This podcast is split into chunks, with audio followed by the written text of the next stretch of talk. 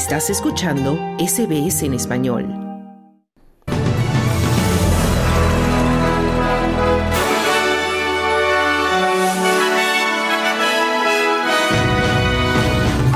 Inundaciones en Queensland causan estragos y dejan atrapadas a personas en techo de hospital.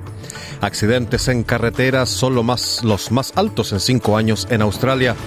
En Chile se vuelve a rechazar la propuesta de constitución por amplia mayoría. Estos son los titulares del lunes 18 de diciembre.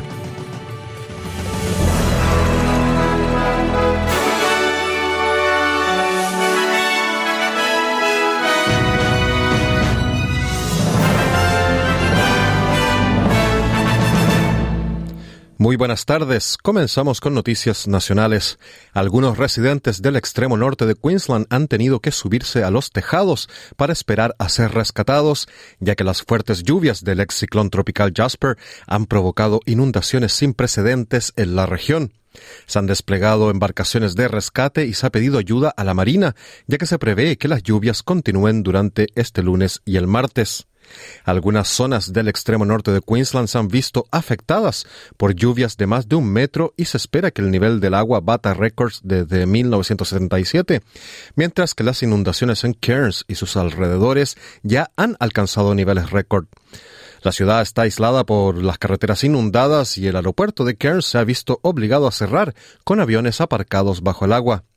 Se han emitido avisos de emergencia por inundaciones en Maches Beach, Holloways Beach, York's Knob y partes de Trinity Park, y se ha instado a los residentes a refugiarse. El primer ministro australiano Anthony Albanese confirmó que las, que las Fuerzas Armadas podrían intervenir. We have the Australian Defence Force personnel on standby to assist with the recovery. I spoke to Senator Nita Green. Tenemos a personal de las fuerzas de defensa australianas uh, preparados para ayudar en la recuperación. Anoche hablé con la senadora Anita Green. Estaba allí, bastante angustiada por lo que estaba viendo en su comunidad local. La gente ha quedado devastada y, por supuesto, es una situación muy peligrosa para muchos que se encuentran en inundaciones sin precedentes, decía el primer ministro Albanese. Un niño se encuentra ante un grupo de personas varadas en el tejado de un hospital remoto después de que el ex ciclón tropical Jasper causara inundaciones récord en el extremo norte de la región de Queensland. Una de las comunidades más afectadas es Guyal Guyal, al norte de Cairns, donde nueve personas, entre ellas un niño de siete años y trabajadores sanitarios, se encuentran refugiados en el tejado de un hospital. La comunidad aborigen recibió 260 milímetros de lluvia durante la noche, pero la crecida de las aguas está disminuyendo, lo que ha permitido que un equipo de rescate ayude al grupo varado. El coordinador estatal de catástrofes, Shane Chalepi, confirmó que se les había proporcionado ayuda. El número de víctimas mortales en las carreteras australianas ha alcanzado su nivel más alto en cinco años, lo que ha dado lugar a una petición de transparencia en torno a los datos sobre accidentes. Según la Asociación Australiana del Automóvil, los datos cruciales sobre la calidad de las carreteras, las causas de los accidentes y la aplicación de la ley podrían ayudar a poner fin a esta alarmante tendencia. Sin embargo, el máximo organismo de los clubes automovilísticos afirma que los estados y territorios no han divulgado suficiente información. Unas 1.253 personas perdieron la vida en las carreteras australianas en los últimos 12 meses. Esto representa un salto del 6,3% respecto al año pasado y el mayor número de víctimas anuales en carreteras desde marzo de 2018. Australia del Sur registró el mayor aumento con un salto del 61,4% en las víctimas mortales, seguido de Nueva Gales del Sur con un 23,8% y Victoria con un 14,8%. Los incidentes mortales disminuyeron en todos los demás estados y territorios. El premier de Nueva Gales del Sur, Chris Means, comenta las cifras. Any life lost on New South Wales roads is devastating for the family and friends of that person. Um, Cualquier vida que se pierda en las carreteras de Nueva Gales del Sur es devastadora para la familia y los amigos de esa persona.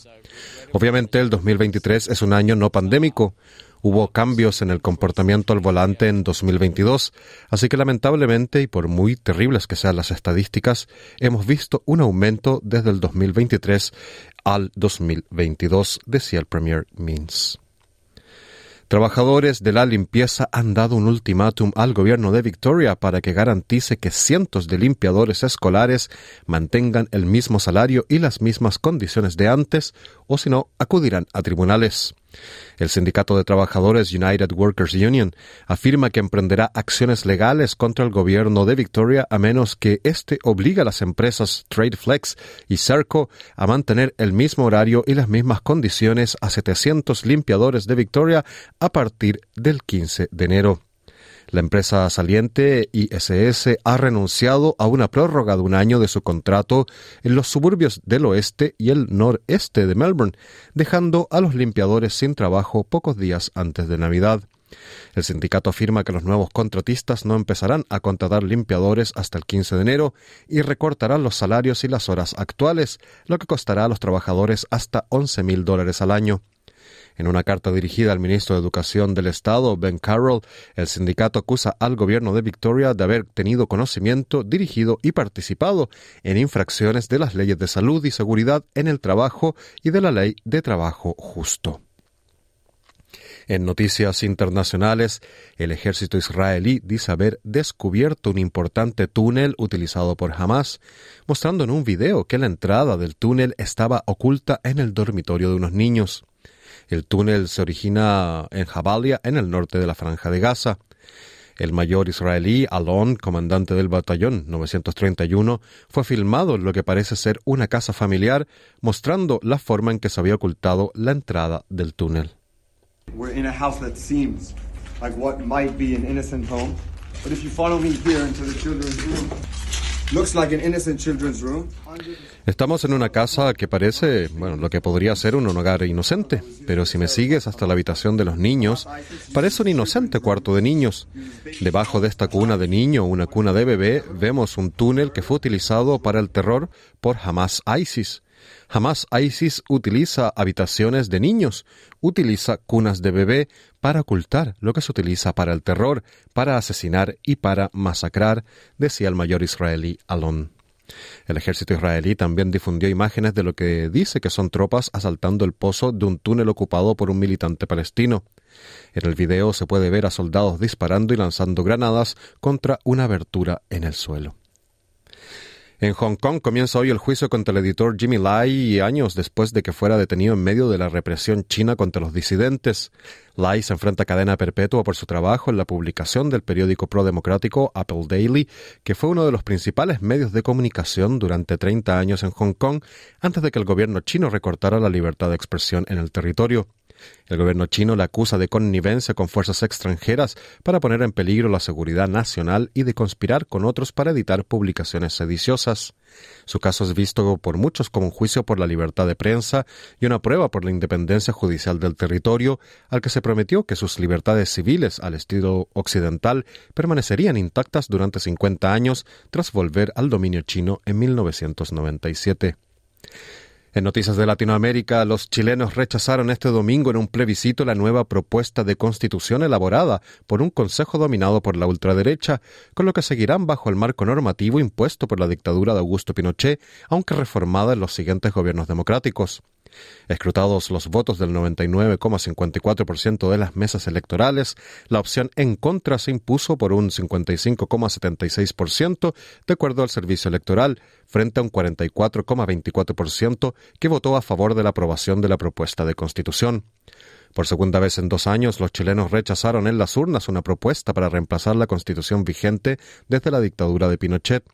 En septiembre de 2022, un 62% de los chilenos rechazaron un proyecto de constitución elaborado por una asamblea constituyente dominada por la izquierda que proponía un texto con transformaciones profundas y que contaba con el apoyo del gobierno de Gabriel Boric. Así los chilenos volvieron a rechazar propuestas elaboradas por los extremos del espectro político, la última de ellas realizada por un consejo dominado por el Partido Republicano, con una propuesta aún más conservadora que la Carta Magna heredada de la dictadura. Entre otros artículos, limitaba el rol del Estado en la economía de mercado y podría haber dado pie a revisar el derecho al aborto en tres causales. Además, endurecía el trato a los migrantes con la expulsión en el menor tiempo posible de quienes estuvieran en situación irregular. La participación de esta elección fue del 84,25%, un porcentaje menor que en la última elección plebiscitaria del 2022. Un severo temporal con lluvias y vientos de más de 150 kilómetros por hora dejó al menos 14 muertos, destrozos y semiparalizó varias ciudades del centro de Argentina y también dejó dos fallecidos en el oeste de Uruguay este fin de semana. El presidente argentino Javier Milei viajó el domingo a Bahía Blanca, ciudad portuaria 800 kilómetros al suroeste de Buenos Aires, donde murieron 13 personas, entre ellas un niño, al colapsar el techo de un club durante la tempestad del sábado. Otras 14 personas resultaron gravemente heridas, según la municipalidad. Milei llegó a la ciudad atlántica el domingo por la tarde junto a tres ministros, entre ellos los de Seguridad y Defensa, y se reunió con autoridades locales y provinciales. En Moreno, a 40 kilómetros de Buenos Aires, una mujer falleció tras ser golpeada por la rama de un árbol añoso. En Uruguay, al menos dos personas murieron la madrugada del domingo en el departamento de Colonia, afectado por la caída de árboles y la voladura de techos por vientos de más de 167 kilómetros por hora, informó el Instituto Uruguayo de Meteorología. Un niño de ocho años murió en un camping del balneario de Santa Regina sobre el Río de la Plata y un joven de 20 años perdió la vida cuando transitaba en moto por una ruta próxima a la localidad de Rosario, según información oficial. Los vientos huracanados fueron generados por una gran masa de aire caliente y húmeda previa que se activó con el pasaje de un frente frío, pero sin relación específica con el fenómeno del niño, explicó el meteorólogo Leo de Benedictis a la AFP.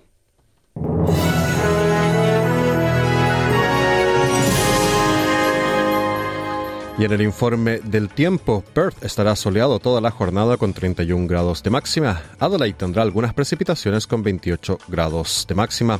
Melbourne nublado con un tope de 31 grados. Hobart tendrá algunas precipitaciones con una máxima de 21 grados. Canberra estará parcialmente nublado con 32 grados de máxima. Sydney nublado con 29 grados de máxima. Brisbane igualmente parcialmente nublado con 32 grados de máxima. Y Darwin mayormente soleado durante la jornada con un tope de 35 grados. Este fue el boletín de noticias de este lunes 18 de diciembre, pero no te vayas, que de inmediato comienza nuestro programa de SBS Audio Australia en español con mucha más información. Otro noticiero mañana a la una. Muy buenas tardes.